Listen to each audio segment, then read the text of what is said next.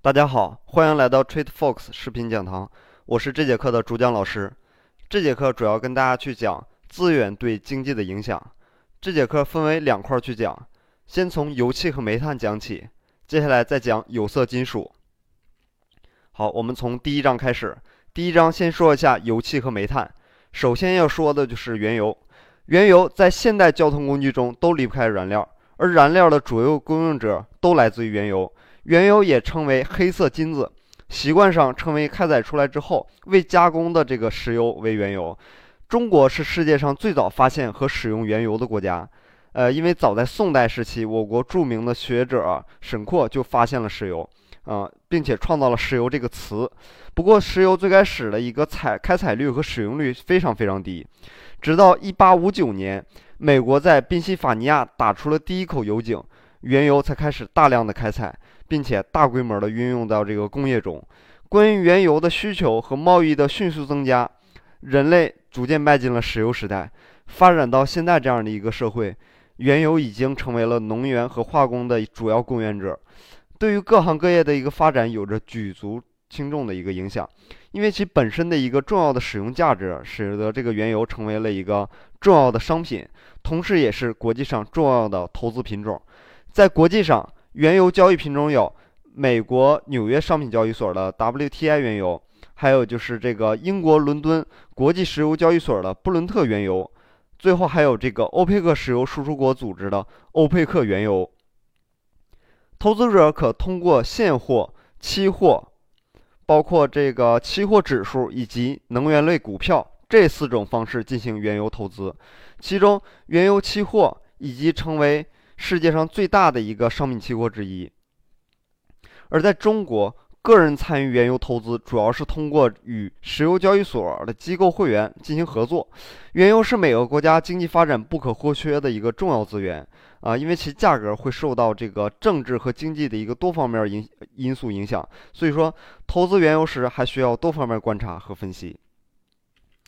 呃，说完这个原油，说下煤炭。煤炭是古代植物埋藏在地下里，经历了这个复杂的生物化学和物理化学，逐渐演变演变成的可固体的这种可燃的这种矿物。煤炭被人们叫做这个黑色的金子，工业的食粮，它是十八世纪以来人类世界使用的最主要的能源之一。进入到二十一世纪以来，虽然煤炭的价值大不如从前，但毕竟目前和未来很长一段时间之内，煤炭还是我们人类的生产活动中。不可或缺的能源之一，煤炭的供应也关系到了我国的工业乃至整个社会的方方面面的发展和稳定。煤炭的工业安全也是我国能源安全中最重要的一环。那这个其实受煤炭的一煤炭的一个价格影响波动最大的一种货币的话，就是澳大利亚元。一般来说，国际的铁矿石价格。国际铁矿石和煤炭的一个价格提高的时候，这个澳大利亚元也是也会随着这个升值。那接下来第二章，我们说一下有色金属。有色金属里面首当其冲就要说的就是这个黄金。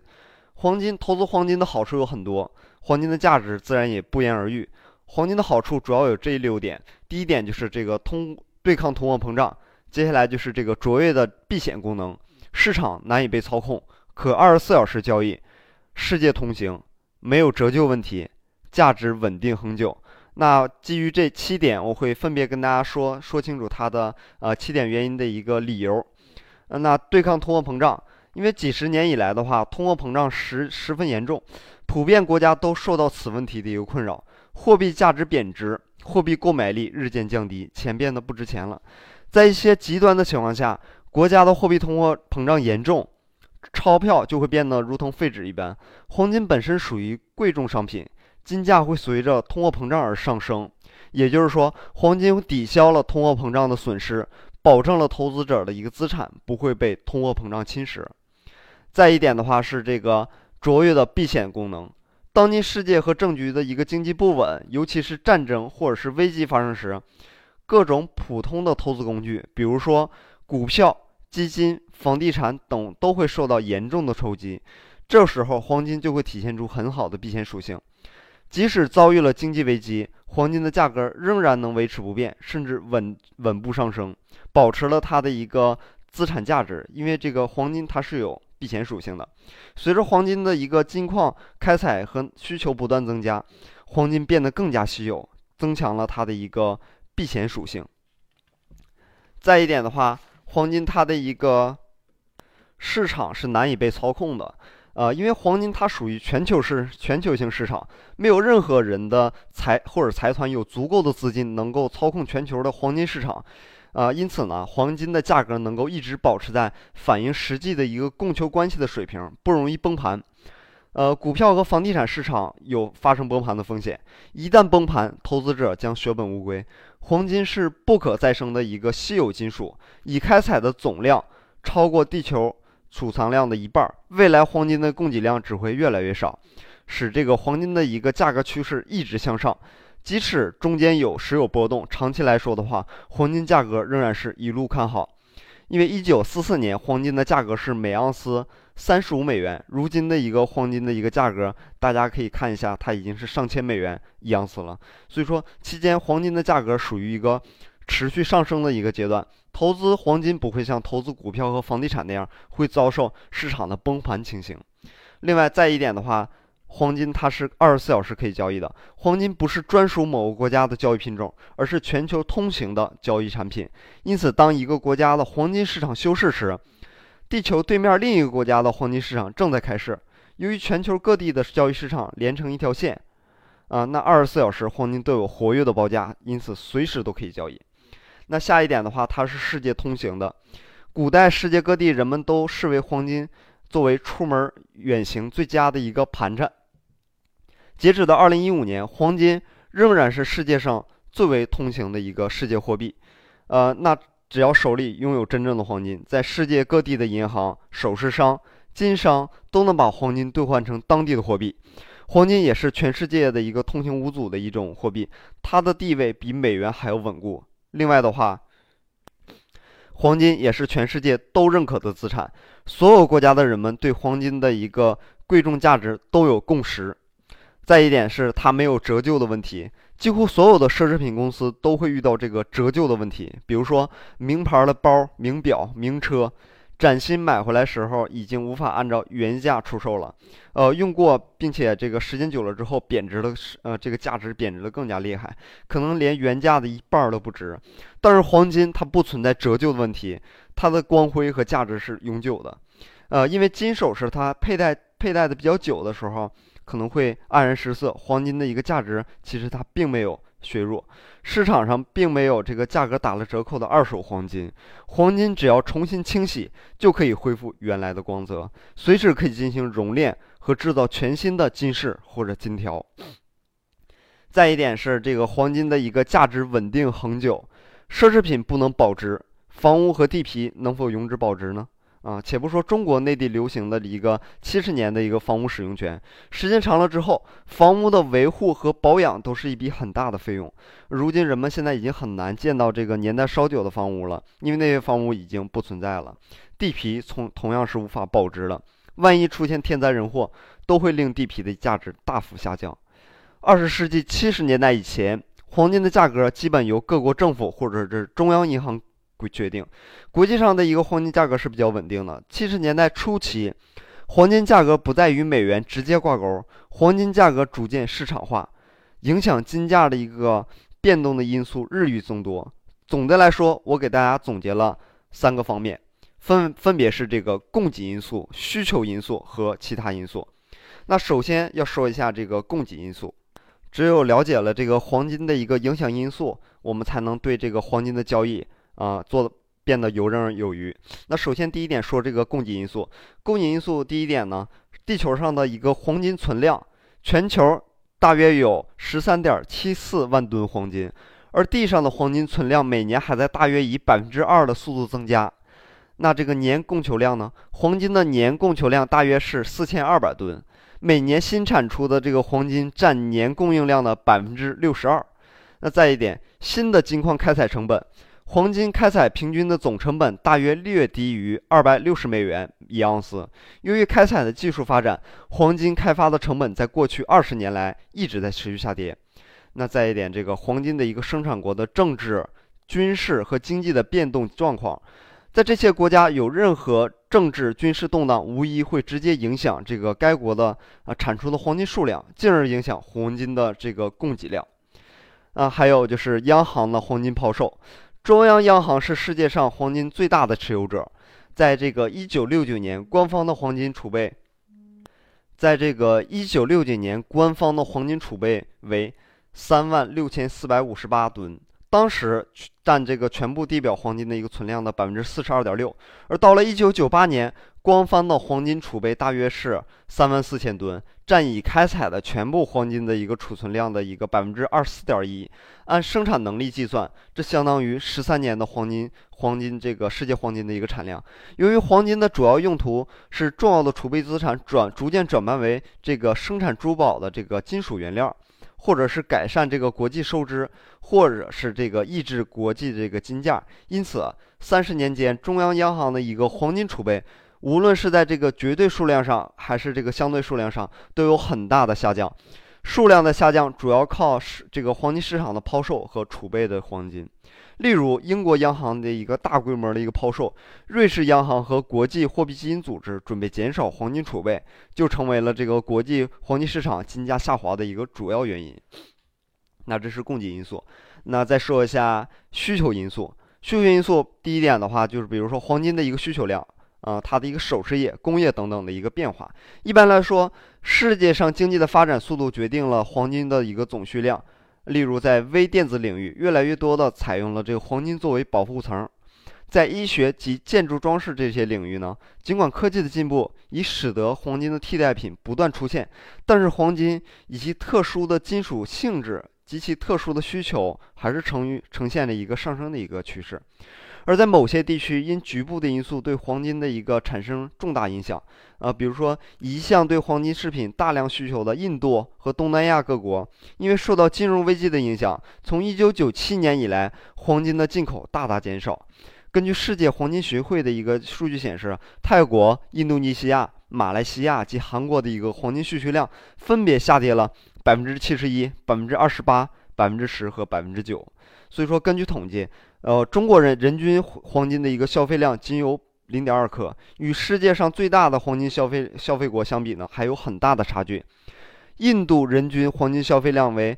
每人是零点八五克，相当于中国人人均的一个黄金的一个消费量四倍以上。从中国的经济发展状况和人均收入来说的话，中国大大高于印度，因此来说，中国有着非常大的黄金消费潜力，前景还是非常可观的。那再再一点，它是有保值的需求。黄金的储备一向被央行用作防范国内通胀、调节市场的一个重要手段。而对于普通的投资来投资者来说呢，投资黄金主要是在这个通货膨胀的一个情况下达到保值的目的。在经济不景气的态势下呢，由于黄金有这个相较于黄货币呢，它更为保险，导致这个黄金的需求上升，金价上涨。例如，这个二战之后的第三次美元危机中呢，由于美国的一个国际收益收支逆差趋势非常严重，各国持有的美元大量增加，市场上对美元的币值信心动摇，美元已经失去信用了。所以说，投资者大量抢购黄金，直接导致这个布雷顿森林体系破产。一八一九八七年的时候，这个美元贬值，美国的财政赤字增加。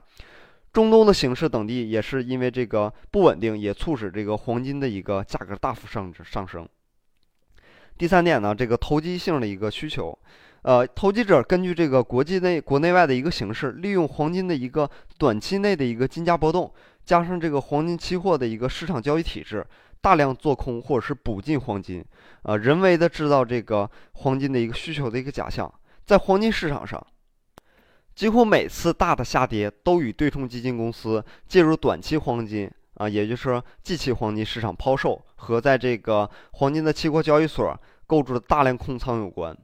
呃，在一九九九年七月份，黄金价格跌至二十年低点的时候，美国的商品期货委员会公布的数据显示，在这个呃 COMEX 投机性空头接近九百万盎司，接近三百吨黄金。当触发大量的止损卖盘后，黄金的价格下泻，基金公司趁机回补获利。当金价略有反弹的时候，来自生产商的一个套利保值远期卖盘压制黄金进一步价格上升。同时，基金公司新的重新建仓机会又开始了，他们开始建立沽空的一个头寸，形成了当时黄金价格一浪跌于一浪的一个下跌的格局。高塞尔基因研发的中心的一个高金表示，黄金价格的一个走势并不完全，呃，就是按照这个自由市场的一个供求的一个简单的一个需求来决定的，也不是由这个各国的央行的一个简单的一个博弈啊，其投机的一个因素占它的一个价格波动影响因素也是非常非常大的一个比重，啊，再一点的话就是其他的因素了。其他因素呢，首当首当其冲就要说的是美元汇率的影响。美元汇率也是影响金价波动的重要因素之一。一般来说，黄金的市场价格与美元的涨啊涨跌有直接关系。美元上涨，黄金则下跌；美元跌，黄金则上涨。它是一个此消彼长的一个关系。美元坚挺一般代表这个美国的一个经济非常良好，美国国内一个股票和债券得到投资人的竞相追捧。黄金作为一个价值储汇手手段的话，它的一个这样的一个功能受到严重的削弱。而美元汇率往往是与通货膨胀、股市低迷有关，黄金的保值功能又再次体现出来。啊，这是因为美元的贬值往往与通货膨胀有关。而黄金的价值含它的一个价值较高，在美元贬值和通货膨胀加剧的时候，往往会对这个刺激黄金保值和投机性需求有所上升。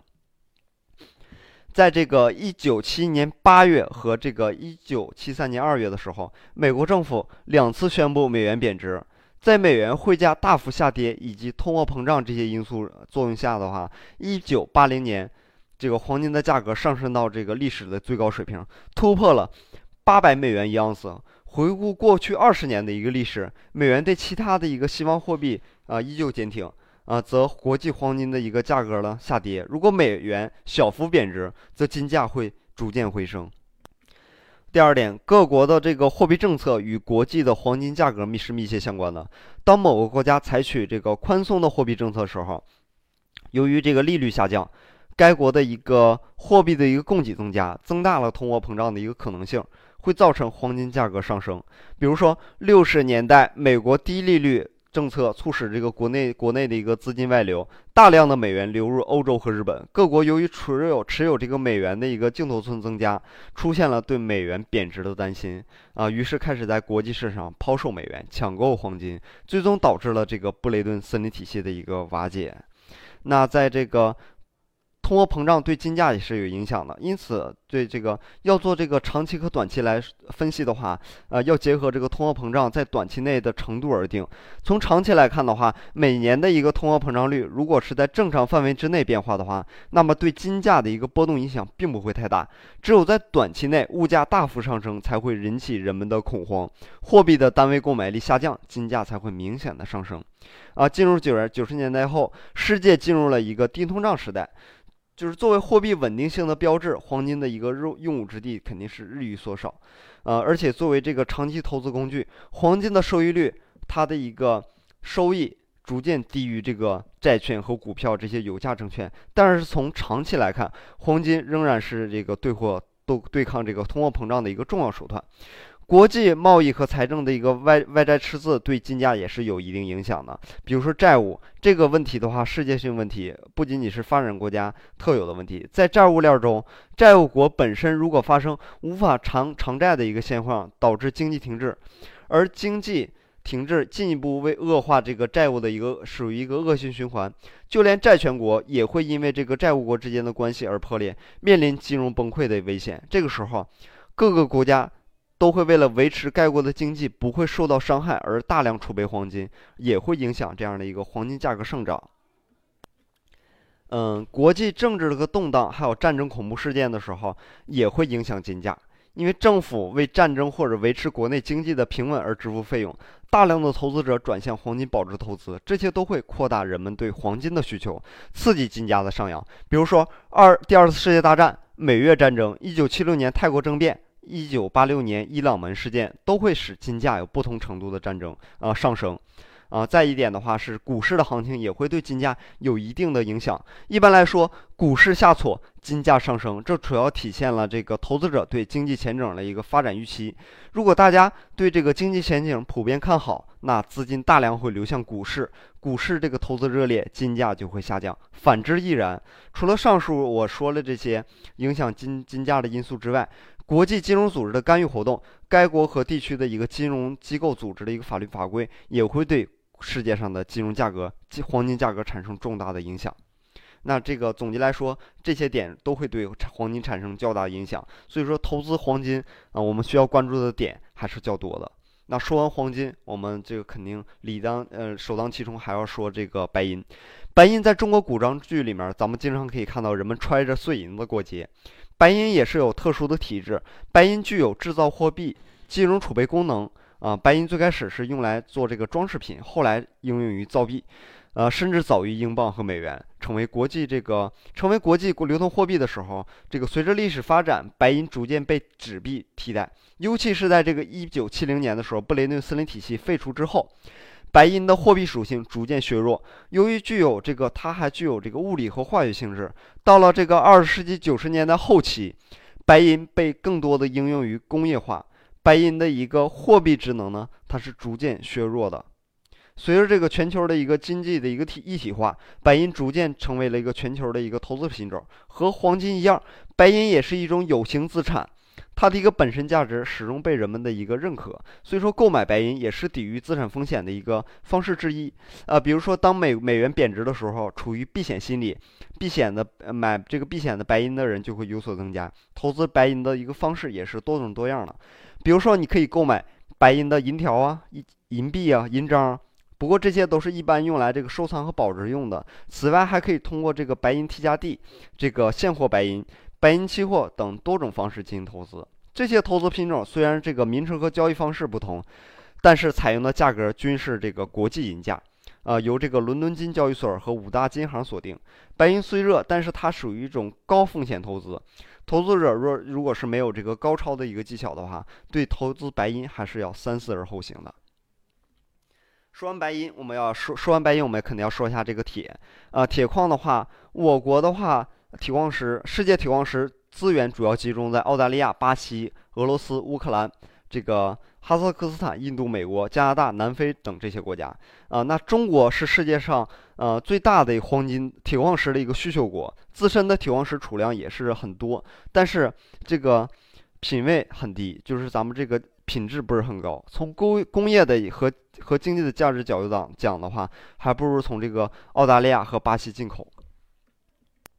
我国是使是这个铁矿石的一个最大买主。嗯，二零零八年的时候，中国总共进口四点四亿吨铁矿石，呃，占全球海运铁矿石比重的百分之五十二。而日本进口约为一点零五。二六吨一吨，这个铁矿石占比重约为十二点三吨，十二点百分之十二点三。韩国进口是零点四九五四亿吨，占总体比重为百分之六。啊，全球的铁矿石长期的一个走势，它处于一个上升的一个一个状态。因为二零零二年以来，经世界经济出现一轮新的一个增长，美国、欧洲、日本等这些国家。对这个钢铁的需求大大增加，中国、印度这些新兴的市场国家需求也是强劲增加，导致铁矿石的一个供应相对来说偏紧，推入铁矿石的一个价格节节攀升。二零零二年以来，世界铁矿石的一个长期的一个溢价价格增长了五倍。澳大利亚这个哈默斯粉铁矿从两千年的这个二十七点三五美分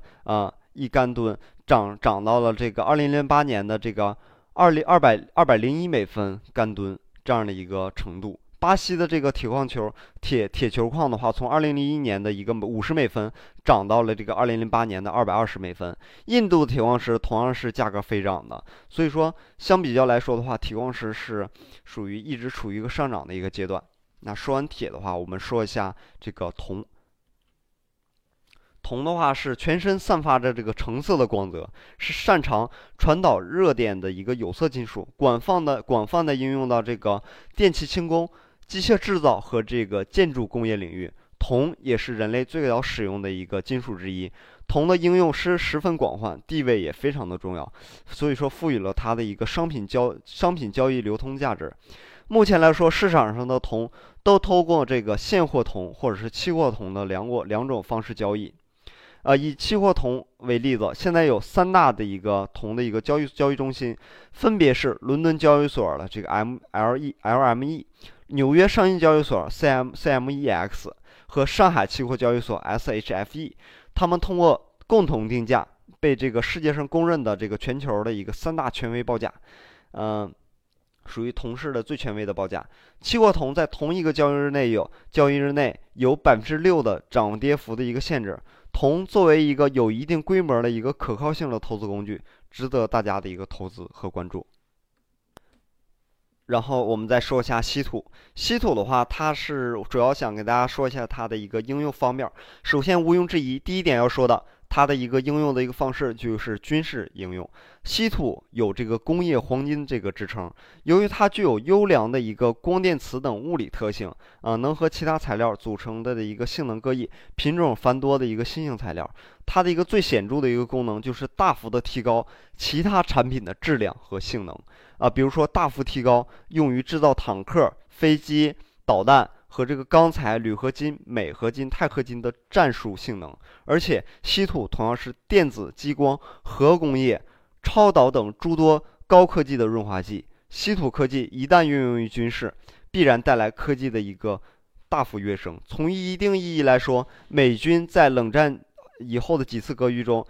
压倒性的控制正源于稀土领域的一个超人一等。那稀土领域也应用于冶金工业。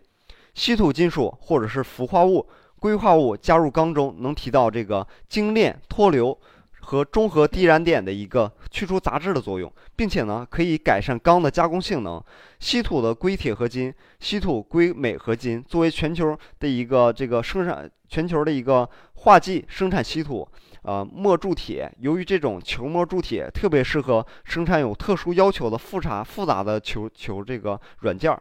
球铁件被广泛的应用于这个汽车、拖拉机、柴柴油柴油机等这个等等这些这个机械制造业啊。稀土呢，添加到这个镁、铝、铜、呃镍这些有色金属中，可以改善这个合金的物理化学性能，并且提高这个它的一个合金的室温以及高温的一个机械性能。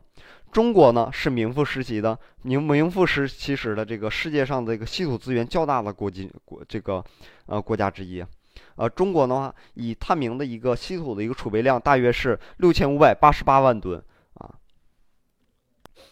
嗯，再说一下日本。日本的话也是这个，呃，日本是没有稀土矿的，但是它是世界上稀土消费和生产的出口大国啊。虽然它已经从廉价的从中国购买储备了，而且能用了能用一百到三百年的稀土，但是仍然大张旗鼓的迈向了这个全球的一个寻找稀土廉价供应商的脚步。日本的外交官身影通常会穿梭于印度、越南、蒙古、哈萨克斯坦。这些国家有一个共同点，他们拥有或者是可能拥有稀土。日本是它是和这个欧美组成这个抗议阵营。日美的话，日日本媒体它是指责中国的一个稀土策略啊，和这个俄罗斯这个玩弄天然气管道的一个手法是如出一辙的，是彻头彻尾的一个资源武器化啊，并且搬出这个 WTO 的一个规则来大肆的制造国际的舆论。而日本恐怕不仅是想这个迫使中国稀土出口。对日本做出一个实质性的一个让步，而且是还是要借此这个机会，在这个国际舆论中把这个中国孤孤孤立化。那再说一下这个，今天再说最后说一下这个钨。钨的话，大家可能平时听的较少一点，它的一个基本用途的话是这个，应用于这个冶金、机械、建筑、交通、电子化工、轻纺、军工、航天。科技各个领域啊，世界上开采出的钨矿约百分之五十都是用于优质钢的一个冶炼，约百分之三十五应用于这个硬质钢，约百分之十制作这个钨丝。钨丝也就是我们生活中用这个呃灯泡里面这个啊一种铁丝，大约百分之五用于其他用途。钨可以制造枪械、火箭推车器的喷嘴儿、穿山穿甲弹和这个呃切削金属的一个刀片儿。钻头以及超硬的模具、拉丝膜等等，所以说它的用途十分广泛。啊，钨是以纯金属状态和合金状态广泛应用的应用于现代的技术之中，那也是重要的战略金属。钨在古代被称为重石，在一七八一年，由瑞典的化化学家他发现的，出现了他最开始发现的是白钨矿提炼出的一个元素，叫做这个钨酸。在一七八三年，被西班牙人。发现这个黑钨矿提在其中，其中也提炼出了钨酸，钨酸，啊，那钨的话，在这个国际上的一个需求量还是较为大的，也是投资者较为热门的一种啊关注的一种金属。好，今天。对于这个资源的一个介绍和对资源对金融的一个影响，我暂时先说说这么多。